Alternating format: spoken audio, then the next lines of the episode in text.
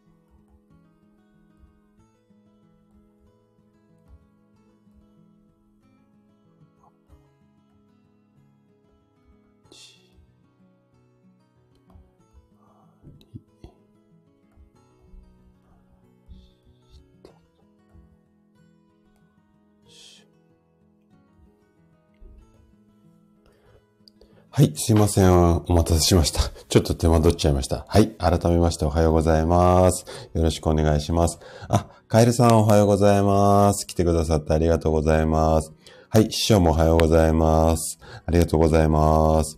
はい、クミさんもおはようございます。ありがとうございます。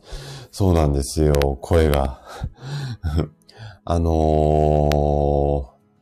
ー、昨日ね、ちょっとうんと夜9時からズームのセミナーに出ていて、寝るのがね、12時過ぎになっちゃってたんですよ。で、えっ、と、朝いつも通り5時過ぎに起きてカタカタやっていたので、かなりちょっと今日寝不足で、ちょっと頭ぼーっとはしてるんですけれども、頑張ってね、お話をしていこうかなというふうに思っています。で、今日ね、まあタイトル見て、えっと、ワクワクされてる方も多いと思うんですが、認知症予防についてね、もうね、今日はね、ちょっと徹底的にね、解説をしていきたいなというふうに思っていて、で、えっ、ー、と、あの今日の話はね、実はまあ私自身に向けてっていうこともあって、まあ今ね、ちょっと自分も、あの老化したくないなって結構抗っているところがあって、やっぱり老化とかアンチエイジングとか認知症っていう言葉、すごく敏感に反応する自分がいて、なので今自分がこういろいろ勉強してきて、あとは患者さんとこうお話をしてとか実践されていて、すごくこうね、感じていること、もしくはもうこれ絶対効果がありそうだよっていうところをね、ギュッとまとめて、今日はあれこれお伝えをしていこうかなというふうに思っています。で、認知症、あの、やっぱりね、なりたいっていう方多くないと思うので、なので、えっと、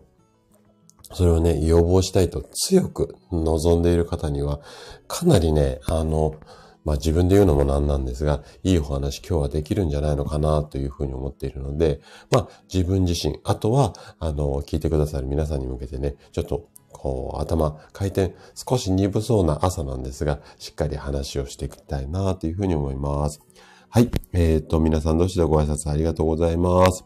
あ、キャンディーさんもおはようございます。来てくださってありがとうございます。山健さんもおはようございます。来てくださってありがとうございます。あ、猫さんもおはようございます。来てくださってありがとうございます。あ、師匠のお母様は66歳で認知症発症ということで、うん。あのー、本当にね、あのー、認知症増えていますよね。で、そのこう、なんだろう。平均寿命が伸びているからこそ、ここはね、できるだけ予防をしていきたいっていう方も多いと思うので、でね、今日は、えっと、いろんな認知症の予防法ってあるんですけれども、うんとね、全部お話をしてると多分3時間、4時間ぐらいの、うん、ライブになってしまうので、食べ物と、あと運動。この2つのポイントについてね。で、運動もそんなに激しい運動じゃなくて、本当にね、テレビ見ながらでもいいし、まあ YouTube で、今だったら YouTube とかですかね。あとはもうラジオ聞きながら、こうやってスタイフ聞きながら、座ったまんまできる、もう効果的っていうか、画期的っていうか、もう皆さん、うん、効果実証済みっていうか、私の周りのね、患者さんで、えっ、とよ、良くなってるっていうか、あの、効果実感してる方が多いような、あの、運動法っていうのも、えっ、と、お話をしていきますので、ぜひね、あの、聞いていただけると嬉しいです。はい。えっ、ー、と、あ、ゆみさん、お久しぶりです。はい。来てくださってありがとうございます。えっ、ー、と、くみさんが、今、介護福祉士の勉強中、あ、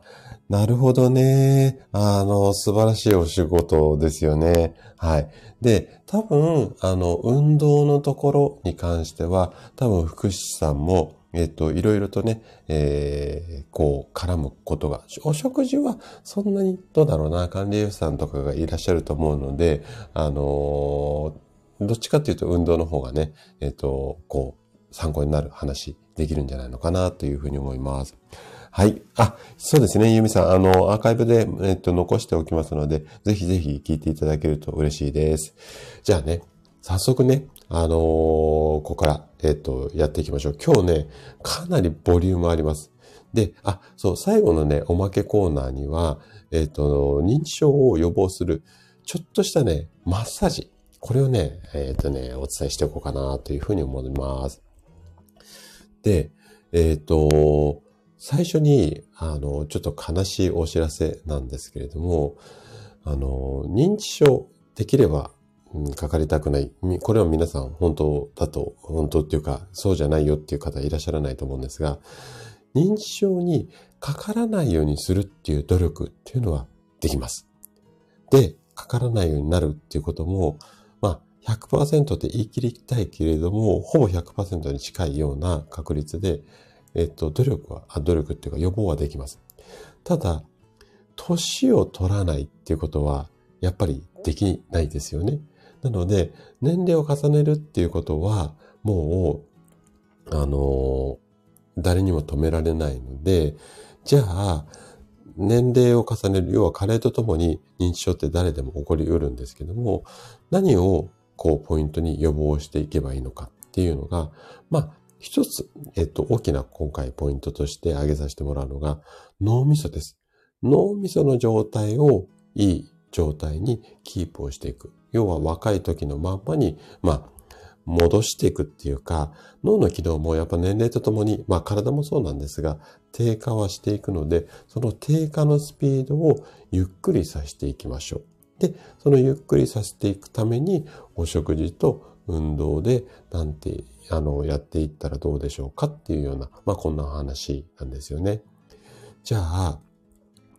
まあ、認知症を予防する、まあ、重要性っていうか、まあ、その辺からね、えっと、話をしていこうかなというふうに思うんですが、えっと、日頃の生活習慣、うん、どういうふうに過ごすのかっていうことをしっかり、あの、確認というか、改善っていうか、体にいい状態の生活をしていけば、限りなく100に近い数字で認知症って予防できます。はい。これはもう断言できます。お医者さんも断言はしています。なので、実際ね、80歳、90歳になってもシャキッとしている方もいれば、60代で少しこう、やっぱ認知症状が出ちゃうって方もいらっしゃる。それぐらいやっぱり個人差があるので、確実に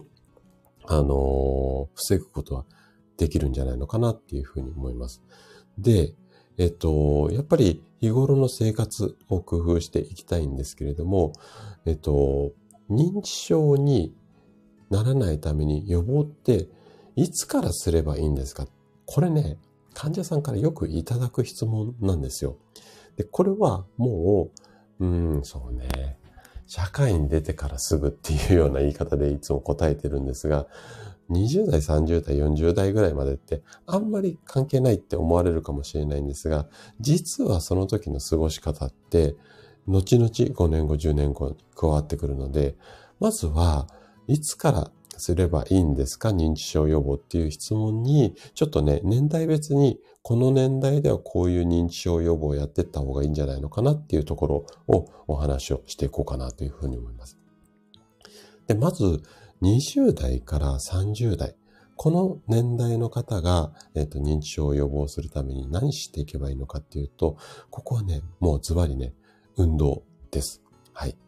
で、えっと、認知症の、まあ、大きな原因の一つが、動脈硬化って言って、太い血管が硬くなってしまう。で、この動脈っていうのは脳みその周りにいっぱい大切な動脈があるので、ここに何かしらダメージが行、あの、起こってしまうと認知症になりやすくなります。で、この動脈硬化なんですが、もうね、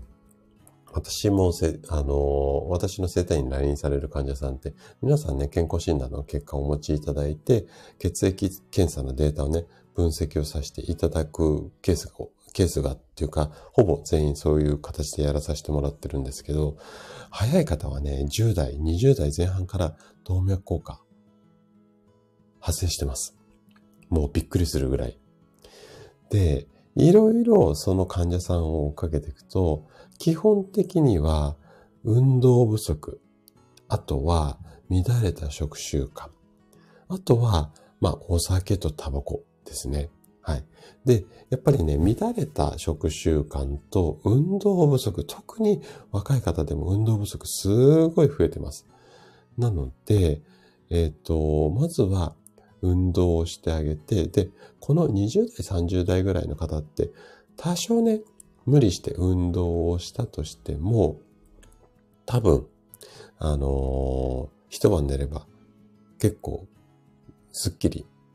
疲れが取れると思いますので、まずは体を動かす。で、血液を回してあげる。こんなことがね、認知症予防になってくるんじゃないのかなというふうに思います。はい。で、次。まさに私の年代なんですが、40代、50代。このぐらいの年代の方の認知症予防でやっていただきたいことが、ズバリね、生活習慣の、まあ、改善というか予防なんですよね。で、中でも先ほども出てきた動脈硬化に気をつけてもらいたいのと、あとは血圧ですね。高血圧。まあ、あの、どのぐらいで高血圧っていうかって判断なかなか難しいんですが、一般的に、まあ、40代、50代ぐらいで、一応目安にしていただきたい血圧としては、上が120、で、下が80ぐらい。このぐらいを、まあ、ちょっと個人差があるし、体型によっても違ったりとか、その生活習慣、何時に起きて、起きて何時間後に測ったかっていうところでも違ってくるんですが、基本的には120の80ぐらいを目指してあげるといいんじゃないのかなってうに思います。で、えっと、このね、動脈硬化だとか血圧高くなっちゃうっていうのが、もしあった場合は、何が原因なのかなって、これいろいろ考えられるんですが、やっぱりね、一つ大きいのが塩分取りすぎなんですよ。でね、一日の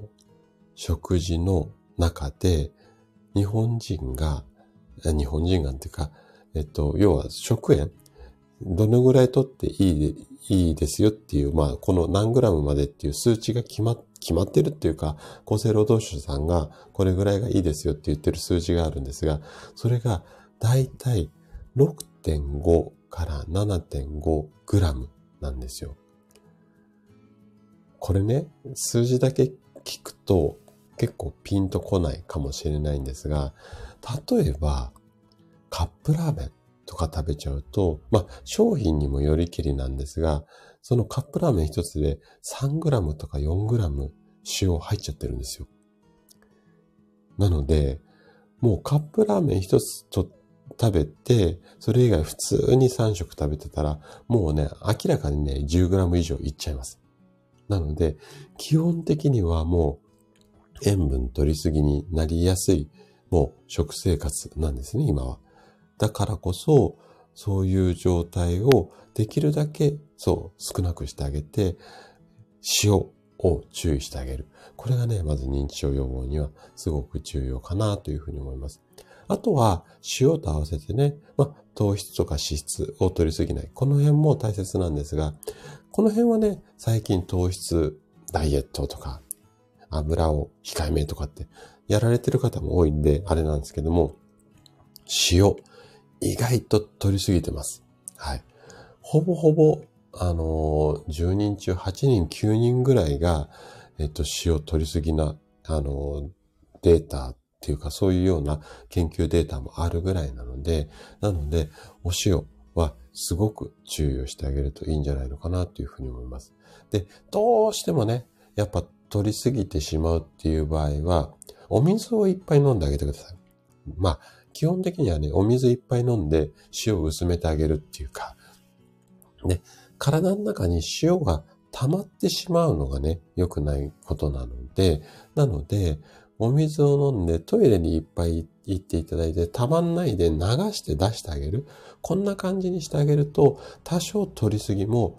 緩和されます。基本取らないように、取らないようにっていうか、控えめにしてあげて、かつお水で薄めてあげる。こんなダブルのこうケアでやっていくといいんじゃないのかなというふうに思います。はい。あ、なおちゃん先生とめいさんおはようございます。来てくださってありがとうございます。今日はね、認知症についてね、あれこれお話をしています。あ、ヤシさんもおはようございます。来てくださってありがとうございます。そうなんですよ、師匠。あのね、お味噌汁がだいたい、まあ食塩の量で言うと 1g とか 2g なんですよね。カップラーメンは普通に3とか4あるんですよ。なので、えっ、ー、と、反対に味噌汁の方が塩分少ないんですよね、カップラーメンより。もうね、なんか、イメージ、ガラッて変わっちゃいますよね。はい。えっ、ー、と、塩が、塩が溜まるため、そうなんですよ。あの基本的にお水をいっぱい取って流してあげるってことをすれば、体の中のそういう悪いものは薄まるって、まあ、あの一概にね、すべてがすべてそうとは言い切れないんですが、そういうふうなイメージで OK です。なので、えっと、もうガンガンお水を飲んで出してあげる。で、これ、年齢重ねると水飲まなくなるんですよ。あの、なんでかっていうところがちょっと難しいんですが、基本的に、えっと、年齢重ねると、えっと、水が取らなくなる方が多いので、なので、反対に若い時代、20代、30代、40代ぐらいから水分取る癖があれば、60代、70代、80代になっても、あの、水分補給するはずなので、なので、もうとにかく今からお水を飲む。こんな習慣もつけていくといいと思います。で、水飲めっていうと皆さんね、グビグビ飲むんですよ。グビグビは、ちょっとね、飲んでもね、外に溢れて、体の中に染み込まないので、グビグビではなくて、チビチビです。ちょっと飲んだらなんかして、ちょっと飲んだらなんかして、一段落したらなんかして、動いたら一口飲む。みたいな感じで、ちびちび。ここがね、あの、すごく大切かなというふうに思います。はい。メイさん、認知症、もうすでに始まって。メイさん、まだまだ若いじゃないですか。まだまだ予防できますんで、ちょっと今日の話を参考にしてください。はい。あ、シロさんもおはようございます。来てくださってありがとうございます。今日はね、認知症についてちょっと徹底的にね、今お話ししていたところです。はい。そうなんですよ、師匠ね。あの、お味噌汁の方が全然、あの、塩分低いです。ただ、えっ、と、赤味噌ってあるじゃないですか。赤味噌とか、あ、赤味噌っていうかね、あの、八丁味噌みたいな、すごく塩辛いお味噌あるじゃないですか。あれはちょっと、あの、高めには数字出ちゃうんですけれども、でも、それでもそんなにカップラーメンとかに比べると高くないです。っていうのは、まあ、お味噌ね、今人工的に作られているものも多いんですが、基本的には発酵食品なので塩分そんなに高くないんですよ。で、カップラーメンの中に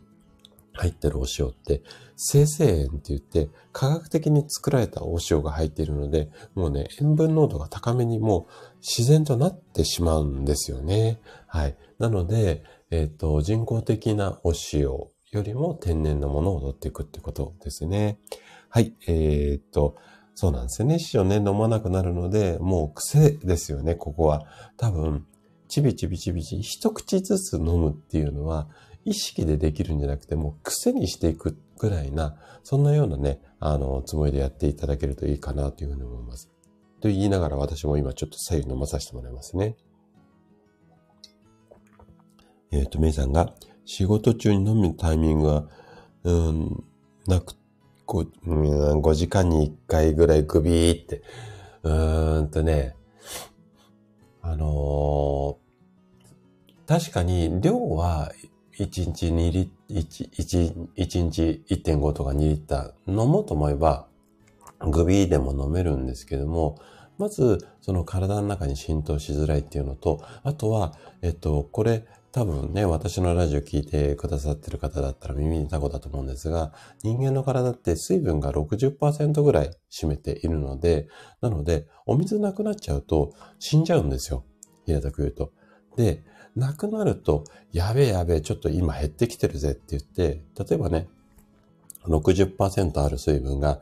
うん20%とか30%になるともう危機的状況なので、もう50ちょっと前半ぐらいになると、やべやべっていうことで、ちょっと出すのよそうぜって言って、汗は出さなくなるし、おしっこ出さなくなるし、溜め込みやすくなるんですよ。で、溜め込む、溜め込む、溜め込むっていう状態で、カラカラの状態のところにグビーって入れてしまうと、このバランスが悪いのってなんとなくイメージ湧きますよね。なので、足りててもちょびっと、足りててもちょびっとっていうような感じですよね。あの、なんだろう。田んぼがもう冷え上がっちゃって、えっと、地割れしてるところに一生懸命バーって水をあげてるような、あんなような感じなので、常にね、ちょこちょこちょこちょこやって、えっと、土にこう、乾ききらないように体をしてあげる。こんな感じのイメージでやっていただけるといいんじゃないのかなというふうに思います。はい。えー、っと、そうですね。あの、塩も癖にして、なんか、もう自分が立って、どっかやなんか作業してて、そこからちょっと立った、で、また戻って座ったら、ちょっと一口飲むみたいな感じで、もう、あの、喉乾いてなくても、飲むっていう感じですかね。私は患者さん一人治療終わったら裏に入ってちょっと一口飲んでまた次の患者さん入るみたいな感じでやってたりします。はい。えー、っと、なおちゃん先生が我が家は旦那と子供たちが水飲み族なのでなんだかんだ辛いっていうの、あ、いい、いいことだと思いますよ。はい。あのー、すごくいいんじゃないのかなというふうに思います。はい。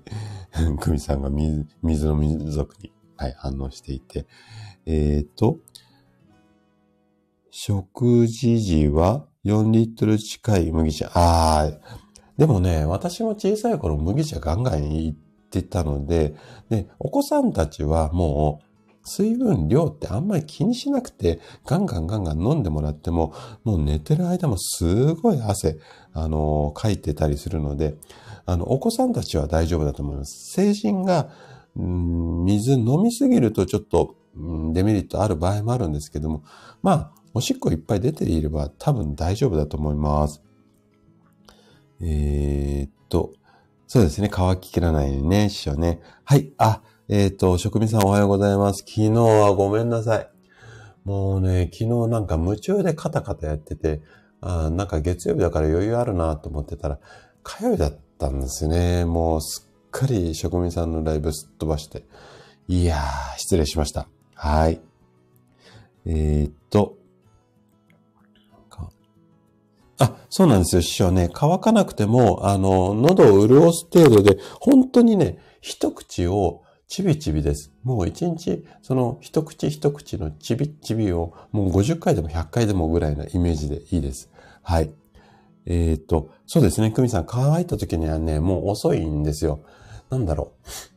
お肌とかも女性だったら、えっと、もうカサカサになってからなんかいろいろあれだ、ああだこうだ、化粧水バタバタとかクリーム塗っても、なかなかすぐしっとりしないじゃないですか。なので、乾いてなくても、こう、ペタペタやりますよね。あんなようなイメージです。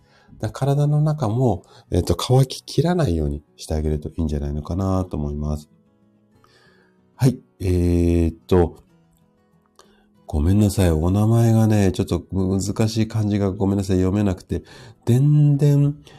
うーん、ちょっと後ろの漢字が読めなくて、ごめんなさい。はい、おはようございます。来てくださってありがとうございます。今日はね、認知症についていろいろお話をしています。はい。そうですね。くみさんね、飲む量と出す量が同じが基本なんですよね。そう、おっしゃる通りで。で、ちょっと飲む量、あの、やっぱ体の中で必要な量っていうのもあるので、ちょっと飲む量が多くなる方、多くって、飲む量の方が多い方がいいっていう風なイメージを持たれる方も多いんですけれども、意外と出すことも重要なので、体の中ってやっぱり老廃物っていらないものがあるので、それが溜まってしまって、あの、血流っていうか体の中の循環を良くしても、悪いものがね、ぐるぐるぐるぐる回ってしまうので、なので、出すっていうところもね、すごく大切にしていった方がいいんじゃないのかなというふうに思います。はい。あ、いえいえ、職人さん、とんでもないです。はい。ありがとうございます。もうね、あ、やべえ、入ろうって思ったら、ちょうど終了って言って画面が終わったぐらいのタイミングだったんですよ、ちょうど。やっちゃったって感じでしたね。はい。じゃあね、ちょっと、えっと、本題の方に戻って、今度は60歳以降の認知症予防。についてなんですが、ここはね、もうね、食事、運動、あとは、タバコ吸ってる方、お酒飲んでる方、このあたりは、もう、うーんと、ガンガンやめてもらいたいっていうか、もうね、えっ、ー、と、60歳以降で、まあ、お酒もね、飲まないで過ごせたら飲まない方がいいんですけど、私は多分飲まないで過ごせないので60以降も飲んでるんですけれども、タバコに関してはね、本当にやっぱり脳にリスクがあるので、もしやめれるんだったらやめてった方がいいんじゃないのかな、なんていうふうに思います。で、もう、ここで多少認知症が発症しているっていうと、予防ではなくて、どちらかというと、治療が必要になるケースも多いので、ちょっとね、病院さんとうまく連携を取っていくといいんじゃないのかなっていうふうに思います。じゃあ、具体的に何をやっていけばいいのかっていうところをね、あのー、ちょっと詳しくはお話しすると大変なので、まあ、認知症予防の10個のポイントっていうのをね、えっ、ー、と、お話をしていこうかなというふうに思います。項目だけになっちゃうんですが、10個、この10個を意識をして生活をすると、認知症は確実にね、防げます。で、誰でもできるし、すごく基本的なことをお話をするので、もしよければ、アーカイブで何度聞いていただいてもいいし、まあ、10個あるのでね、ちょっともしあれだったらメモ取っていただいて、はい。あのー、ぜひね、持って帰ってもらいたい10個です。まず一つ目。まず一つ目は、脳血管を大切にする。ということを意識してもらいたい。で、二つ目。生活習慣を整える。三つ目。運動習慣を心がける。四つ目。飲みすぎ、あとは吸いすぎ。まあ、タバコはね、ゼロが一番なんですけれども、まあ、うん、もしね、どうしてもやめられない方は、本数を減らして、で、うん、お酒の量もある程度控えるようにしましょうっていうことですね。で、五つ目。ここがね、ちょっと難しいかもしれない。この後深掘りしていきます。活動、思考を単調にしないようにしましょう。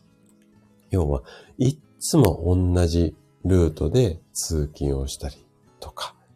あとは考え方ってどうしてもすごくこう、うーん、なんだろう、年重ねると頑固になるって言われるじゃないですか。やっぱりね、発想を柔軟にするってすごくね、認知症予防にはあの大切なので、えっ、ー、と、日々の活動、あとは考え方、ここがいつものパターンに陥らないように、いろんな発想をするようにしてみてください。はい。え、残り後半いきますね。6個目が、生き生きとした生活をっていう、こういう、まあ、教科書上のことになっちゃうんですが、これもうちょっとわかりやすく言うと、毎日ドキドキワクワクしましょう。こんなことを意識されるといいんじゃないのかなというふうに思います。で、七つ目。今度は、周囲の人たちとコミュニケーションを取りましょうってことですね。家族とか、あとは会社の人、あとはご近所の方と、まあ、常に人間関係をスムーズにしておく。これは、年取った時に孤独にならないようにしましょうっていうことですよね。はい。で、八つ目。これはね、あなたの体の声に耳を傾けてください。っていうことです。あの、医学の教科書っていうか健康の教科書上で言うと、あなたの健康管理を注意しましょうっていう言葉になるんですが、とにかく体をいたわるようにしてあげてください。はい。じゃあ、9個目。病気や障害の予防や治療に努めてください。まあ、あの、私のラジオを聞いてくださってる方だったら大丈夫だとは思うんですが、あの、とにかく治療っていうよりも予防を心がけるようにしてください。で、最後10個目。これはちょっとマインドの問題なんですが、寝たきりにならないようにっていう強い思いを持ってくださいっていうことですね。はい。この10個。これをね、大切にしてってもらいたいなというふうに思います。じゃあ、いよいよすいません。本題っていうか、こっからは、えっ、ー、と、今度はお食事で認知症を予防しましょう。あとは運動で認知症を予防しましょう。このね、具体的なやり方、方法をお伝えをしていきます。はい。ここもね、ちょっと必見ですね。はい。はい、必見じゃない、必聴か。はい。えっ、ー、と、あ、職味さん素晴らしいじゃないですか。ウォーキング。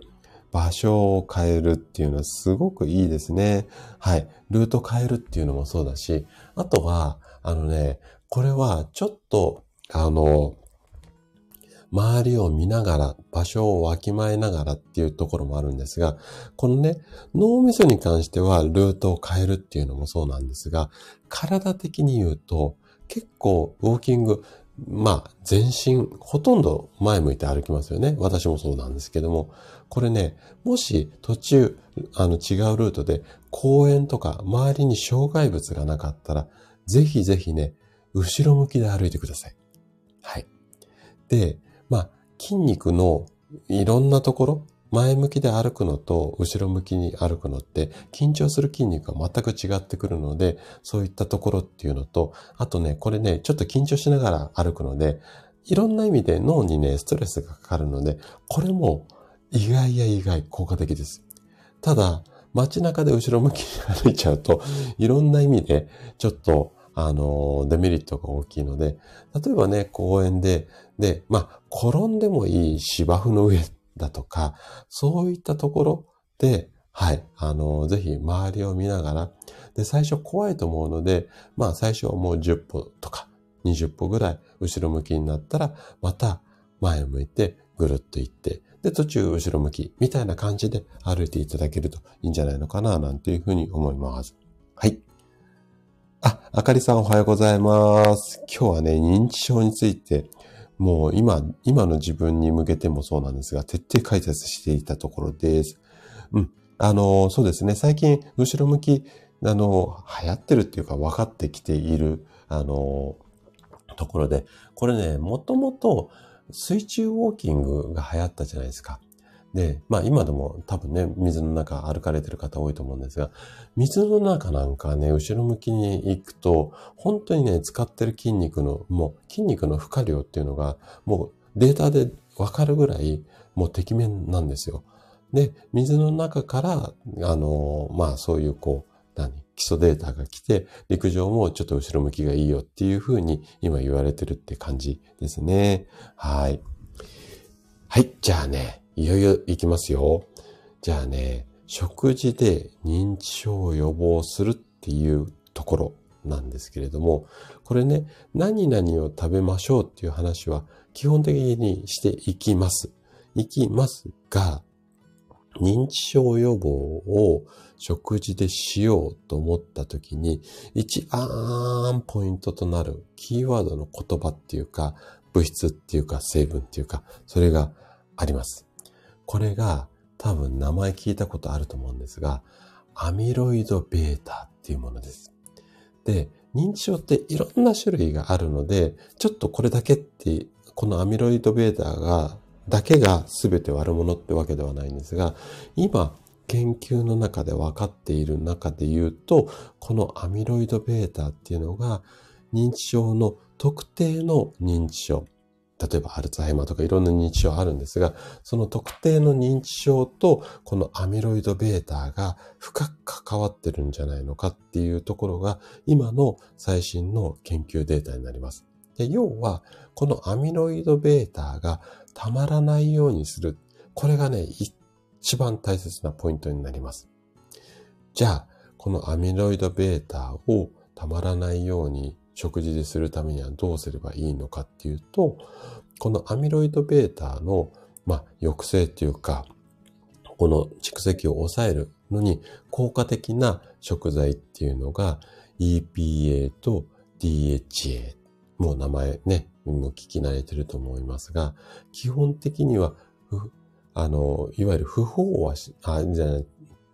た、か不飽和脂肪酸って言われるものです。これ、ちょっと漢字の方難しいので、EPA、DHA って覚えてください。まあ、お魚なんかに入るいい、あの、油なんですが、これと、あと、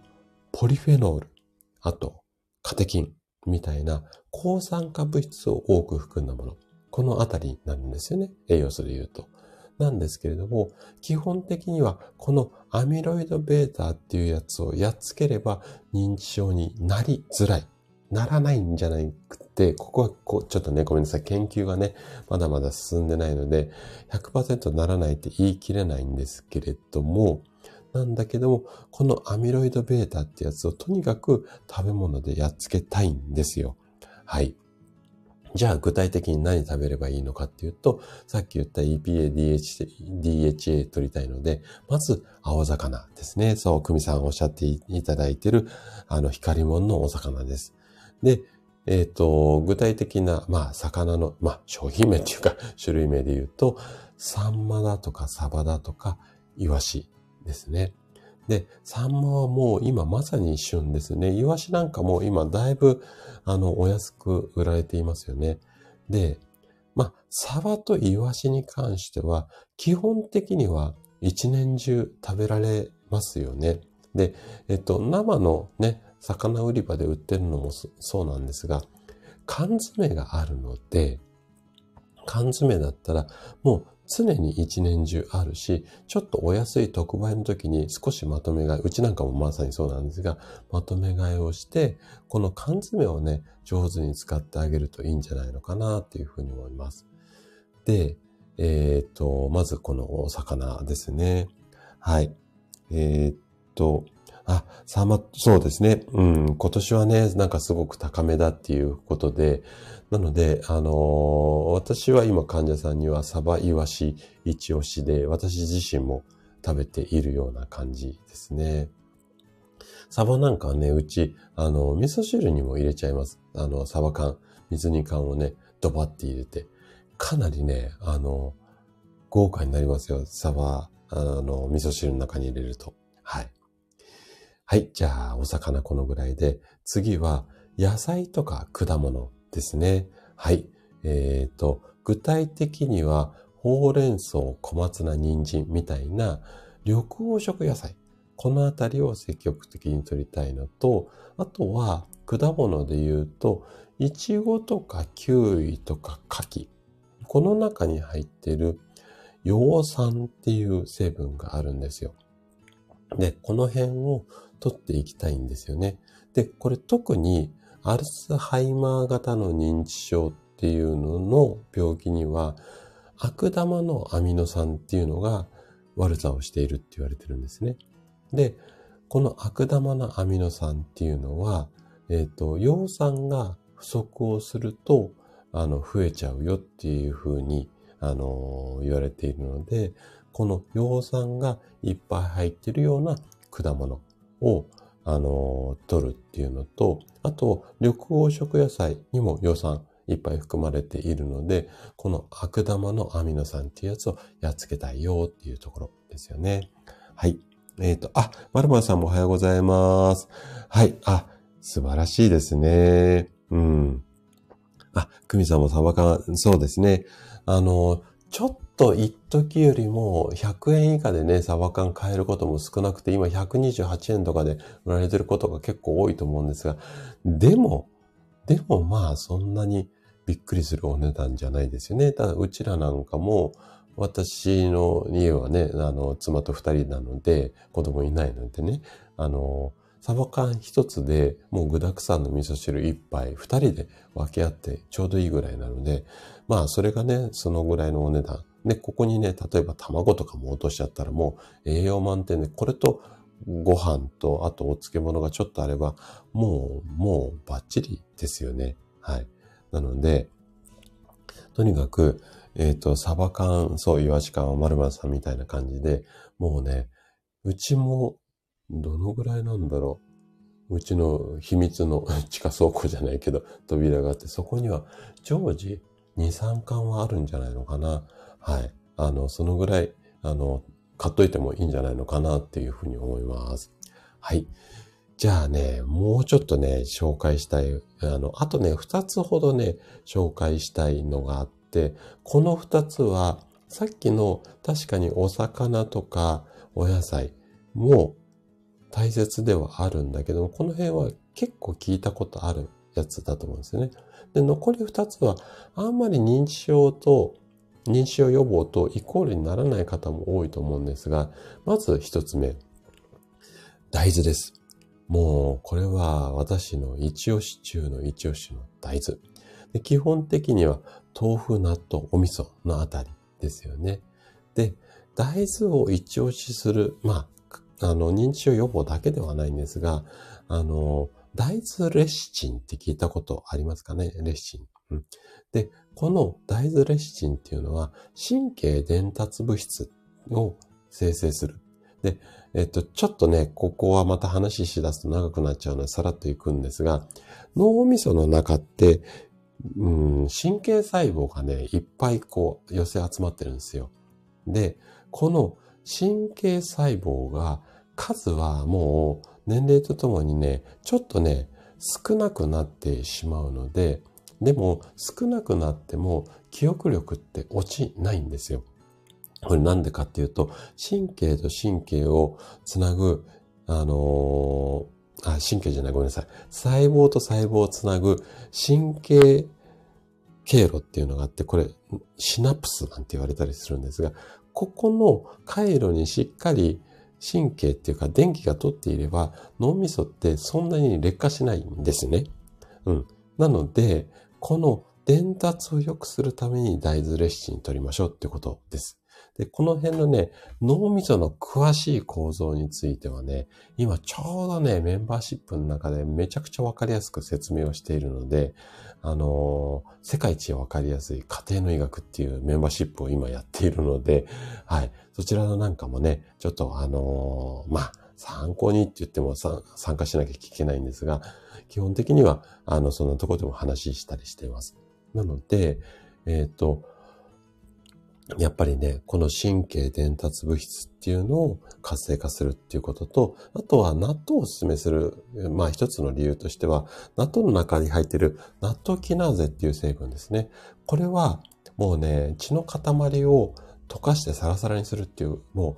う、すごい嬉しい効果があります。で、動脈硬化になっちゃうと、まずいよっていうところをね、今日前半でお話をしたんですが、この硬化じゃなくって、硬化しても血が流れていればつまんないんだけども、ここでドロドロの血が固まっちゃって血栓ができると、これが脳みその近くで起こってしまうとすごく大変なことになっちゃうので、どうしても血管はね、年齢とともに硬くはなりやすいので、このサラサラをね、なんとかキープをしていけば、詰まりづらい。なので予防になる。まあこんな考え方なので、ここで納豆キナーゼ入れたいんですよね。はい。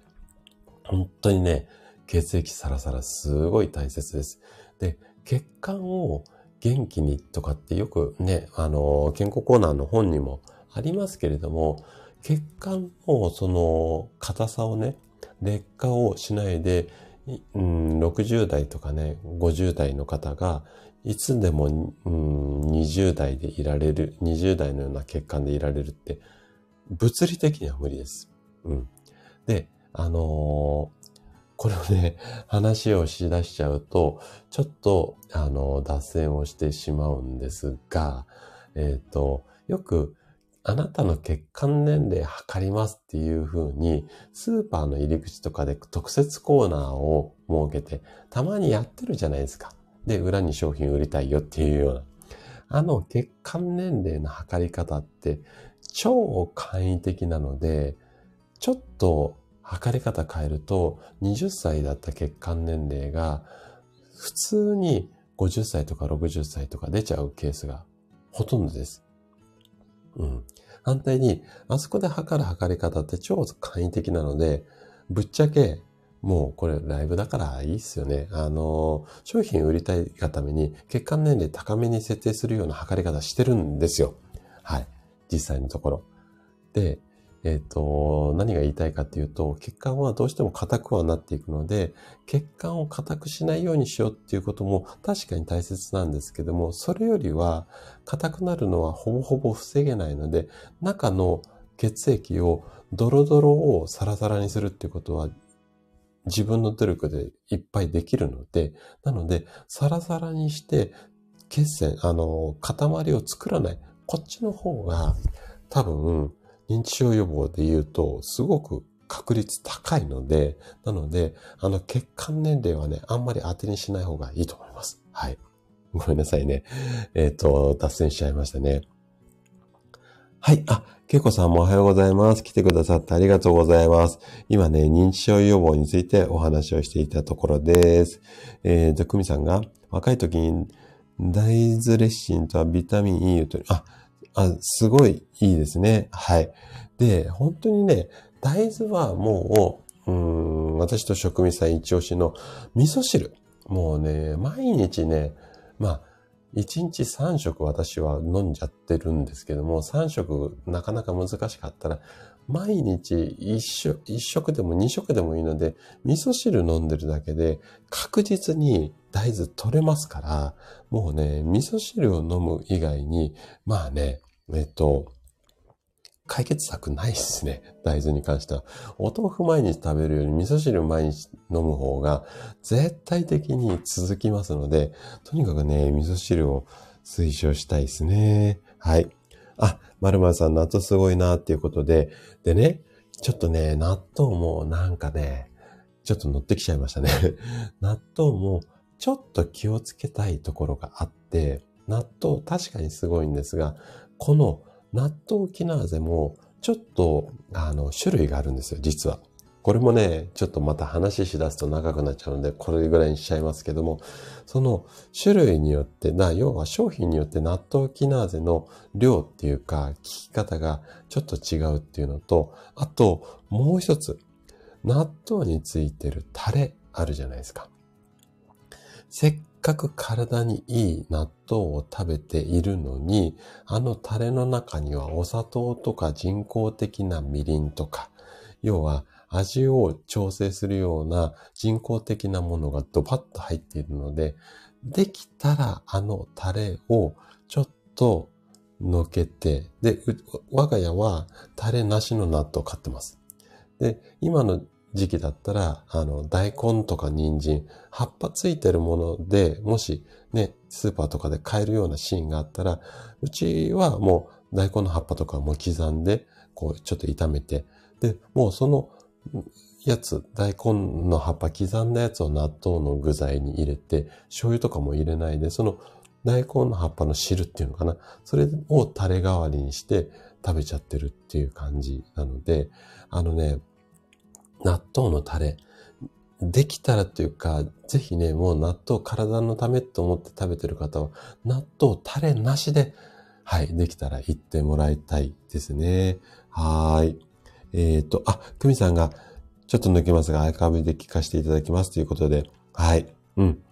えっ、ー、と、糖尿病も認知症も良くないので、そのあたりも話してください。うん。あの、はい、わかりました。食事と、あと、運動。これもね、糖尿病も運動めちゃくちゃ大事なので、えっ、ー、と、心当たりをね、後半話をしていこうかなというふうに思います。えっ、ー、と、職味さんが、大豆は、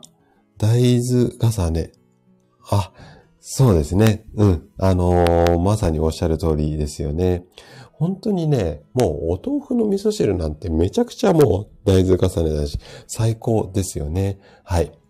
えっ、ー、と、シロさん、あの、豆乳もいいですよ。豆乳も全然、あの、いいと思います。で、豆乳は、えっ、と、えっ、と、成分調整、無調整っていうところをまず気をつけてもらいたいのと、あとは大豆そのものの、まあ、遺伝子組み換え組み換えじゃないっていうところを気をつけていただくのと、あともう一つちょっとここは、あの、一番気をつけてもらいたいんですが、豆乳を朝飲むっていう方が多いんですよね。で、患者さんも体のために豆乳を飲んでいて、で、成分のところも調整じゃない、無調整で、で、無添加のやつ買ってますとかっていう方も多くて、素晴らしいなと思うんですが、ただ、ストレートで豆乳をグビグビあの、朝飲むときに気をつけたいのが、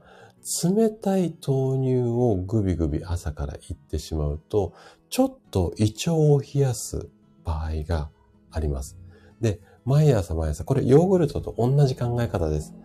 冷えた冷たい豆乳を毎朝グビグビ飲んでると朝から胃腸を冷やしちゃうので、ここだけ注意です。うん。温めてもいいし、あとは豆乳って結構何にでも合いますよね。コーヒーを割るっていうか、そこに豆乳を入れてもいいし、あとは、まあ、茶色い系のお茶、まあ、ほうじ茶なんかにも、あの、豆乳入れても全然多分私は好きなので、そういう生き方もできるし、なんか飲み物を割るときに結構豆乳いけると思うんですよ。なので、あったかい飲み物に冷たい豆乳を入れるみたいな感じで、胃腸が冷えないように、ここだけ注意していただければ、豆乳全然 OK です。はい。えー、っと、ナツさんが、血栓って食べ物でなくすってことできますかっていうことで、あの、基本的にはできます。はい。で、食べ物でなくすっていうよりも、溶かすっていうようなイメージですね。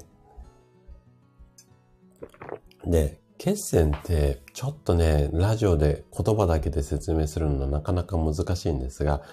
あのー、血管って、まあ、なんだろう、下、下水に 例えるのもどうかなと思いますが、えっと、要は排水口の中の、あと、中だと思ってください。で、その中お水を流れるんですけども、排水口の中、内側に、こう、いろいろゴミとか、あの、ヘドロみたいなのが溜まりますよね。あれが血栓みたいな感じなので、それを、えっと、お食事で、こう、溶かしていく。うん。っていうことをやるんですが、最後の最後ってやっぱ取りきれない場合が多いんですよ、お食事だと。なので、そこを流すために血流良くするような、例えば運動であったりだとか、そういうもので、血の流れの勢いを、とくしてあげて、その塊がどうしても、この、なん心臓とか脳みその周りで固まって防いじゃったりとか、それが心臓とか脳みそそのものに行っちゃうことが、やっぱり大きな病気につながっちゃいますので、なので、うんと、イメージとしては、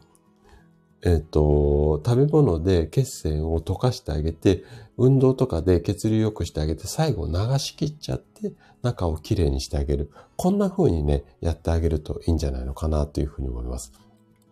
ちょっと私なりの言葉でね、説明をしちゃったので、夏さんわかんなかったらもうちょっとコメントください。はい。あの、こんな感じで、えっと、イメージとしては、食事で80%ぐらいまでは完璧に血栓取れるんだけど、残りの20%は運動とかで血流を良くして、あの、どんどんどんどん血を巡らせましょうっていうことで100%を目指す。こんな風にしてあげるといいかなというふうに思います。はい。あ、マルマさんタレ使ってたということで、あのー、まあ、タレもね、全部100%悪いとは言い切らないんですが、ほぼほぼ多分、美味しくするために、あの、いろんな科学的な調味料を使っていると思うんですよ。で、意外とやっぱみりんみたいなのを使っていて、もう、あの中、納豆そんなに値段高くないじゃないですか。なので、あそこでいいみりんを使ってるっていうのはほぼほぼないと思うんですよ。あの、人工的なみりんを使っていると思いますので、もしね、あの、そこ、カットできるんだったらカットした方が体のためにはいいかなっていうふうに思います。はい。あ、豆乳コーヒーに入れる、すごくいいですね。はい。山健さんが認知症と脳、脳梗塞は、うん、関連ありますか？めちゃくちゃ関連あります。なので、えっ、ー、と、先ほどお話しした通り、脳梗塞も、要は血液のところの問題なので、とにかく血を流してあげるっていうことがすごく大切ですね。で、あとは、あの、認知症との絡みで言うと、やっぱり脳みそ使わないと、あの、脳みそって人間の体の中で一番こう、なんていうのかな、燃費が悪いところなんですよ。なので、脳みそをいっぱい使えば、もっと栄養よこせ、もっと栄養よこせって言って、えっと、血液がね、回りやすくなるんですよね。なんだけども、あんまり脳みそを使わないと必要ないので、そこに血送らなくなっちゃうんですよね。だから、えっと、流れなくなって、で、塊も溜まりやすい。さっきお話した通り、食事で、えっと、溶かして、あとは流して最後までっていうところができな、流れないので、塊がそのまま溜まりやすくなってしまうので、なので、いっぱいワクワクドキドキしてもらって、えっ、ー、と、認知症を予防してあげるといいんじゃないのかな、なんていうふうに思います。はい。えっ、ー、と、メイさんが、田んぼのお話、あ、はい、例え、うん、うん、いえいえ。はい、あの、今日もお仕事頑張ってください。ありがとうございます。ナスさん、例えば溶かす食材ってありますかあ、そうですね。あの、一番手っ取り早いのは納豆、納豆キナーゼが一番、あの、効果が高いって言われているので、もしね、納豆嫌いじゃなければ、えっ、ー、と、それをね、取っていただきたいなというふうに思うんですが、あとね、皆さんがイメージしやすいので言うと、玉ねぎですよね。要は、血液サラサラっでも、あの、なんていうのかな。例えば血液サラサラ食材とか食べ物とかって検索するといっぱい出てくると思います。あの、なので、ただ個人的には、えっ、と、納豆を一番お勧めしたいんですけれども、納豆はやっぱり好き嫌いがあるので、なので、えっ、と、もし嫌いであれば、まあ、玉ねぎだとか、あとは、そうですね。うーん、まあ、うん、玉ねぎと同じカテゴリーで言うと、ニンニクとかもね、一緒になってあるんですが、ここってしょっちゅうしょっちゅう取れるわけではないですよね。あとはね、えっ、と、先ほどお話したお魚の中にある DHA とか EPA、この辺の油に関しても血液サラサラにするような成分は入っています。ただ、納豆キナーゼに関する、あの、と比較をすると、すごくね、あの、効果が半減してしまうので、なので、一押しは納豆かな。で、次が玉ねぎみたいな、うーんとね、ちょっと難しい言葉なんですが、アリシンっていう成分があるんですよ。これは、えっと、玉ねぎとかニンニクにいっぱい入っているんですけども、このあたりは血液サラサラにします。で、うーんと EPA とか DHA。このあたりを意識してもらえるといいんじゃないのかなというふうに思います。あ、あとね、ポリフェノールなんかも血液サラサラにする成分が強いって言われてるんですが、ただし、一番含有量が多い、ポリフェノール含有量が多い食べ物っていうか飲み物になっちゃうんですけども、これね、やっぱり、あの、赤ワインなんですよ。なので、お酒ガバガバ飲めっていうのはちょっと推奨できないので、まあこのあたりですかね。うん、で、あの、お好きなもので、で、とにかくね、ちょっと食べただけですぐに効くってものではないので、毎日取り入れやすいものがいいんじゃないのかなっていうふうに思います。はい。えーと、あ、井上さんもおはようございます。来てくださってありがとうございます。今日はね、認知症予防についてね、徹底解説を今していたところです。えっ、ー、と、ナツさんが納豆ですね。あ、納豆お好きだったら、そうですね。うーん。えー、玉ねぎ、ん？えっ、と、玉ねぎ麹？あ、そうですね。あの、それも全然 OK だし、あとは、そうですね。あのーやっぱり、えっ、と、今お話ししたようなお野菜とか玉ねぎなんかも、意外とそのまんま、えっ、と、食べようと思うと結構難しいので、やっぱりね、あの、味噌汁の中に、あの、お魚も含めてね、EPA、DHA のもそうなんですけども、味噌汁の中に入れちゃうっていうのが一番いいんじゃないのかなって個人的には思います。で、納豆が嫌いじゃなかったら、朝、例えば玉ねぎとか、そういうサバ缶をドバって入れたような味噌汁と、納豆とご飯。こんなの続けておけばね、5年後、10年後、めちゃくちゃいい状態だと思うんですよね。はい。なので、もし、あの、まあでもね、うちもね、毎朝味噌汁ですけど、うんと、昨日の晩の味噌汁温めてるだけなので、で、納豆を出してカシャカシャ混ぜるのは私の役目だし、うん。なので、まあ、朝ね、ご飯と味噌汁結構大変っていう方いらっしゃるんですけれども、まあね、そんなにちょっと今ね、夏じゃないし冬なので、今もね、もうコンロの上に昨日の残りの味噌汁の 鍋がかかっていますけれども、そんな感じでね、あのー、2回分、3回分まとめて作れば意外と手間じゃないと思いますので、はい。そんな風に工夫していただけるといいかなというふうに思います。はい。そうですね。あの、納豆とか味噌汁、すごくいいんじゃないのかなというふうに思います。はい。で、えっ、と、ちょっとごめんなさいね。話戻すと、最後、最後は大豆でだいぶ脱線しちゃったんですが、最後お勧めしたいのがオリーブオイルです。で、これは悪玉コレステロールを抑えて、えっ、ー、と、認知症予防しましょうよっていうことなので、うちも炒め物とか油は基本すべてオリーブオイルなので、ぜひね、オリーブオイルを使うようにしてみてください。じゃあ時間ね、ちょっとね、遅くなっちゃったんですが、ここから、えっ、ー、と、運動についてね、いきたいと思います。で、運動をね、うんと、確かに歩いたりだとか、あとは認知症予防で言うと、脳トレなんていうのも結構ピンとくる方も多いと思うんですが、私ね、おすすめしたいのは、えっ、ー、とね、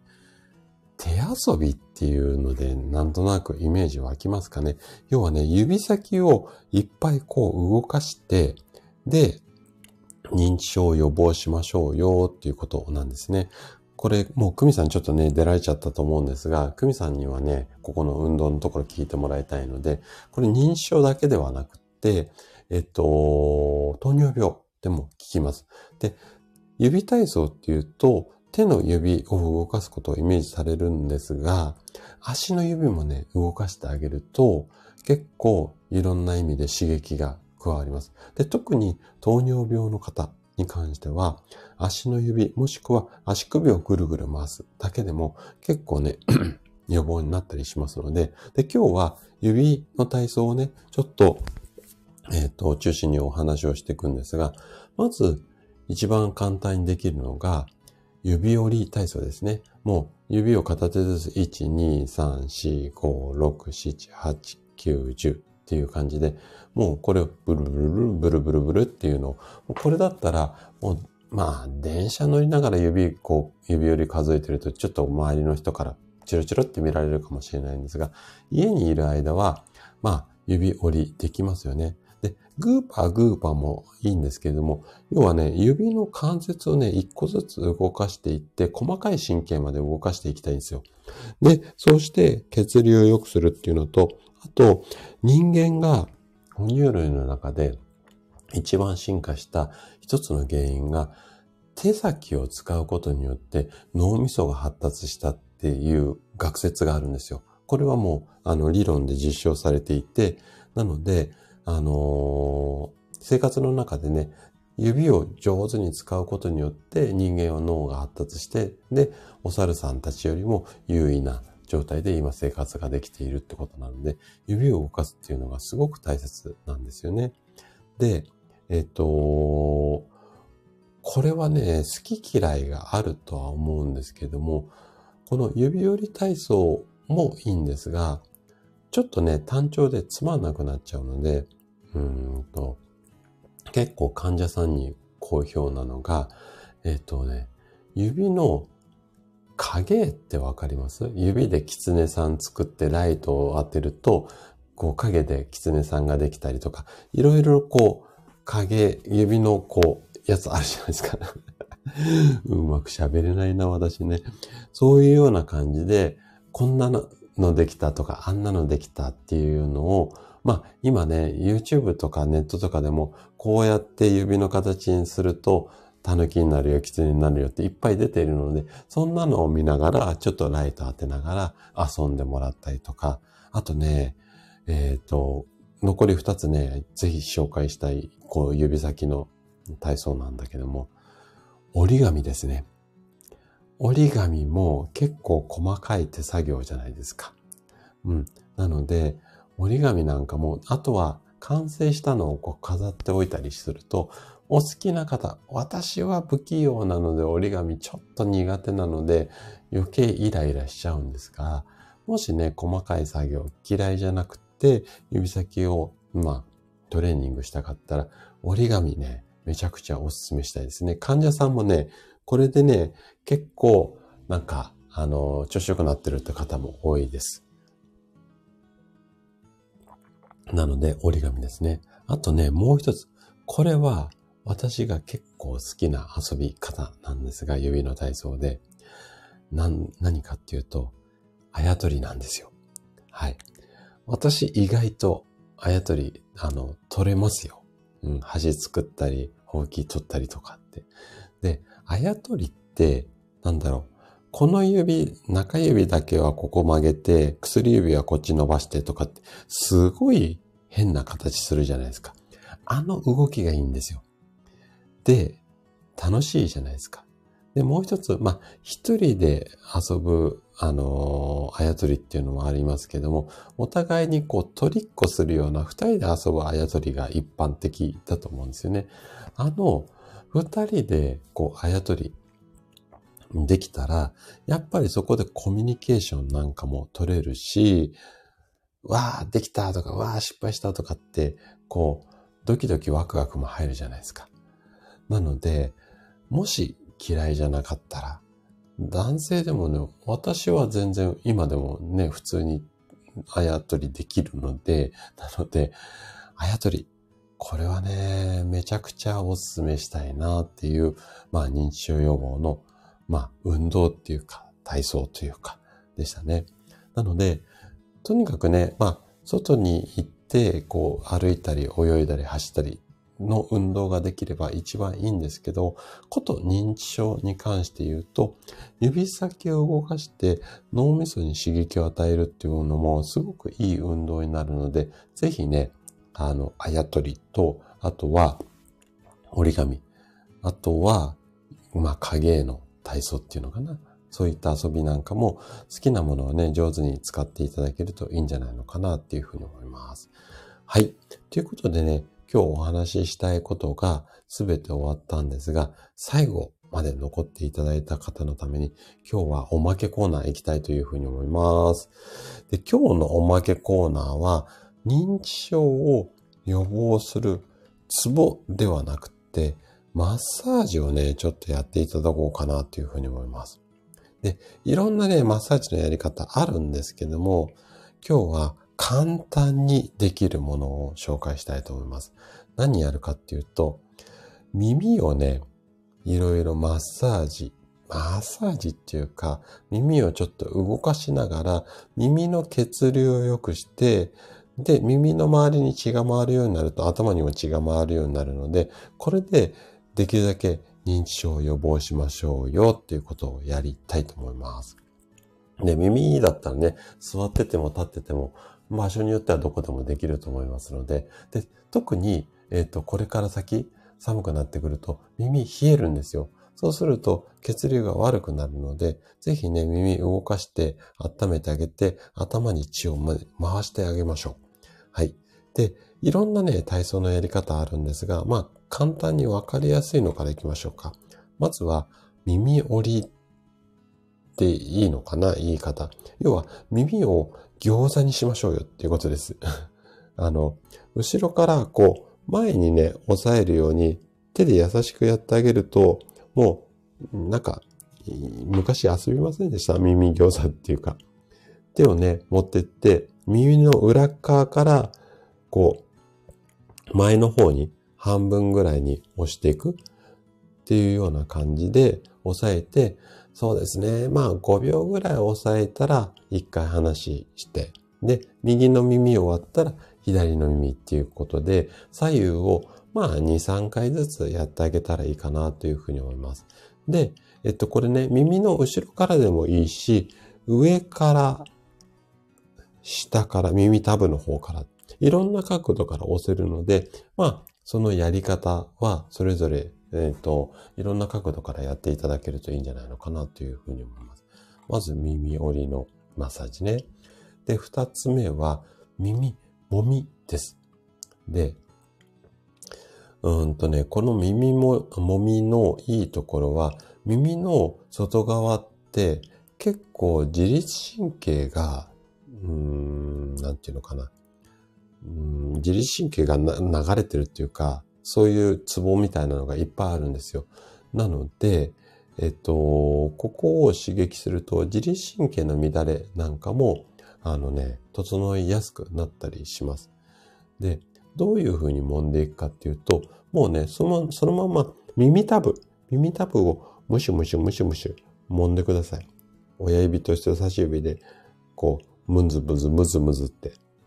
で、耳たぶだけで飽き足らなくなったら、ちょっと耳の上に行って、この耳のね、外側をね、一生懸命押したり離したり押したり離したり、これでマッサージしていくと、結構ね、20秒30秒やってると耳暖かくなってきます。なので、こうやった感じで耳のね、いわゆる外側、外側を上から下までこう、むにゅむにゅ押しながらマッサージをするような、こんなようなイメージですね。うん。これが二つ目のマッサージですね。えっ、ー、と、三つ目。三つ目はね、これはちょっと、あの、力任せにやらないように注意をしてもらいたいんですが、耳を引っ張りましょう。で、えっ、ー、と、もう引っ張り方は、それ、あの、好きなやり方でいいんですが、両耳持って横に引っ張って、パッて離して、ぐーって引っ張って、パッ。ぐーって引っ張って、パッ。みたいな感じですね。これを、うん、そうですね。まるまるさんも耳はね、いろんなやり方あるし、あのー、なんか、こうしながら、見ながら、うん、動画とかテレビとか見ながらとか、ラジオ聞きながらでもできるので、はい。あの、ぜひね、やっていただきたいなと思って紹介してるんですが、これね、横に引っ張るだけじゃなくて、耳たぶ持ってぎゅーっと下に引っ張ってパッて離すとか。あと耳の上側持って上にぎゅーって引っ張ってパッて離すとか。で、耳の上側を持つと、ちょっとなんていうのかな。これで、肘をね、少しこう、あちょっと、ラジオだと伝えづらいんですが、耳の上側を持ってもらって、両手でね。で、ちょっとね、胸を張るようにしてみてください。こうすると、肩甲骨の周りのストレッチにもなりますので、これで上にぐーっと引っ張っていくと、肩こり解消だし、耳のうんと、なんていうのかな、ツボも刺激できるので、なんとなくイメージ湧きます？耳の上を持つと、ちょうどこう、なんだろう、力こぶを出すような、こう、ポーズっていうのかな？肘がこう、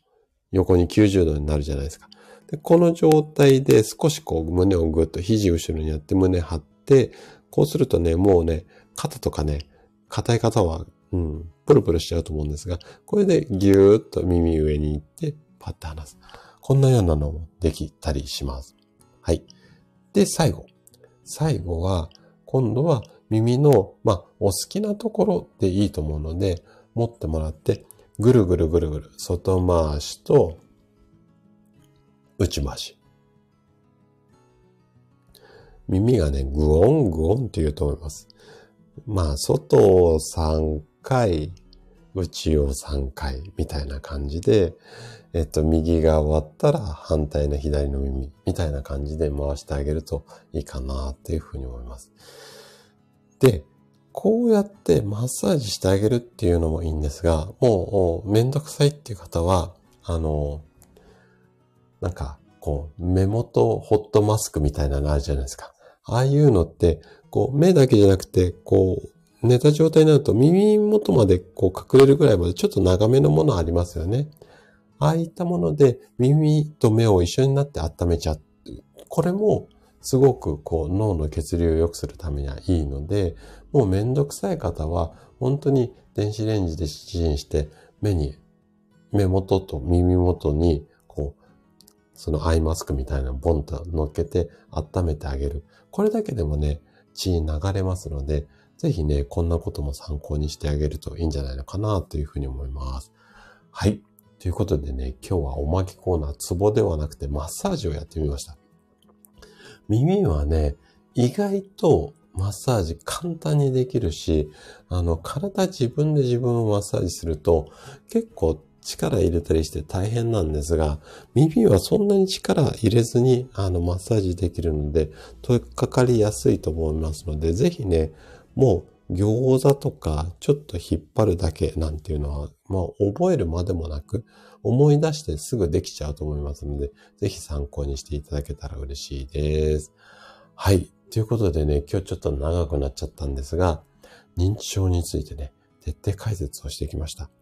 とにかくね、食事、まあ、血液を固めないっていうか、サラサラにする。